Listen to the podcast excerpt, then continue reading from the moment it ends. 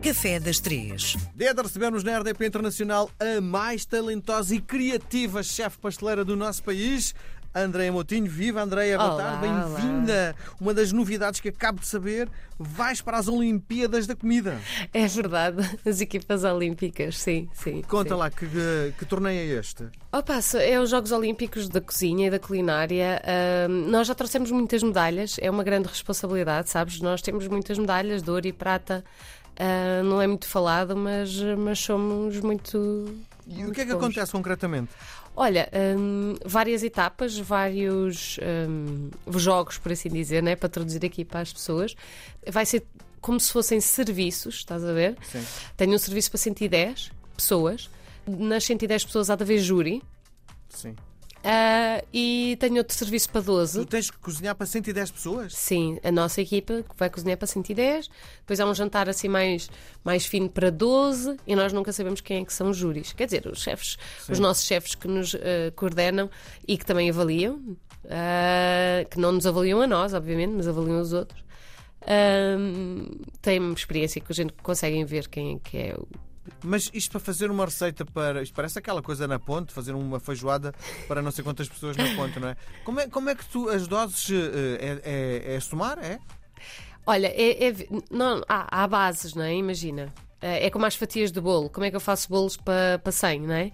E o bolo é mais difícil porque a sobremesa, tu tens um prato, sabes que a sobremesa entre as 120 gramas no máximo já é uma sobremesa bem composta. 120, 150 já é Sim. uma sobremesa bem composta. Depois é gerir.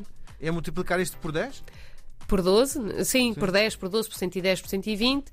ah, e pronto, e, e- e não, não ter ali tudo à conta, atenção, não é? Quantos ovos leva uma sobremesa para 110 pessoas? É pá, não sei. Depende. Pode não levar nenhum. Não é? Se eu fizesse sobremesa sem ovos. Sim. Incrível. Olha que tudo corra bem. Obrigada. Que tragas a medalha de ouro. que é Ai que- pá, que é o que mereces. responsabilidade. Já estou aqui a palpitar. É. Bom, o que é que nos traz hoje no Café das Três? Olha, hum, vamos falar sobre o creme manteiga. Sim. Porque o creme manteiga hum, ah, pode ser um, um creme suíço. Pode ser um creme com morango italiano e tem várias aqui, ah, várias maneiras de serem feitos. E volto à mesma coisa. Nós, se quisermos fazer um. e há congelação, e, que é, se nós quisermos fazer um creme manteiga que aguente congelação, tem de ser imperativamente feito com um merengue italiano a 121 graus, que só aí é que as claras não se vão separar do açúcar e não vão babar. Por isso, esta é uma dica de milhões, minha gente, é para guardarem. Se querem fazer um creme de manteiga e bolos, que imaginem, tenho, muito, tenho um bolo de casamento que leva muitos andares e preciso de congelar.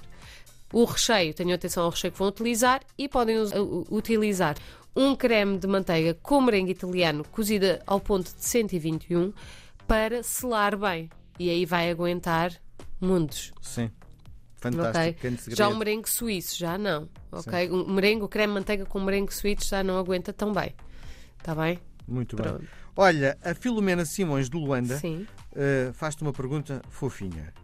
Quais são os seus ingredientes favoritos para criar sobremesas saudáveis e deliciosas? Olha, o saudável aí é que está aí A mais. a mais. Mas é assim, olha, eu. Por isso é que eu tenho o sonho de ir ao Brasil. Ah, porque acho que as frutas. Eu adoro frutas nos- no- nas sobremesas e nos bolos. Gosto Uhum. mesmo. Sim. Ah, adoro caramelo. Adoro caramelo. Tudo o que leva caramelo. Então aquele caramelo Uhum. ah, salgado, aquele Sim. que, sa- que é, que, é, que é molinho e que leva assim uma vagem de baunilha dentro. Baunilha, Mas adoro isso não é baunilha. saudável, esquece isso, não é saudável. Não é saudável. Mas ela também disse. E adoro frutos secos. Tenho uma panca por frutos secos. Qualquer coisa que leve frutos secos, e principalmente avelã e nós, pecan, eu sou mega fã.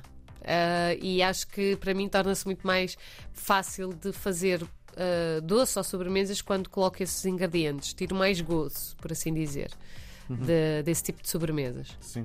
Olha, já que estamos com tempo, mais uma pergunta. Sim. Oi, agora fugiu. Ahm, isto é uma pergunta. Peraí, deixa-me puxar isto para trás. Ah, isto- Esta vem da Tatiana Amaral de Sydney. Ok. Ih, que longe! Qual a sua sobremesa favorita de infância que a- ainda hoje adora fazer. Arroz doce. Nem penso duas vezes. O arroz doce, a minha avó fazia e foi daquelas coisas que. Lá está, Natal, sabes? Que temos vindo a falar. E o teu arroz doce não leva leite condensado. Não, não leva leite condensado. Ah, e é sem dúvida das minhas receitas preferidas e que não falta no Natal. Sim. E que não falta, pronto, imagina, ah, o que é que me te- me apetece um docinho?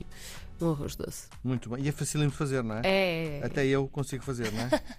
Não sei se dá para fazer na airfryer. não, não mas- dá, é impossível. Para já, eu acho que tens de estar sempre a mexer, não é? Sim, sim, sim, sim. Muito bem.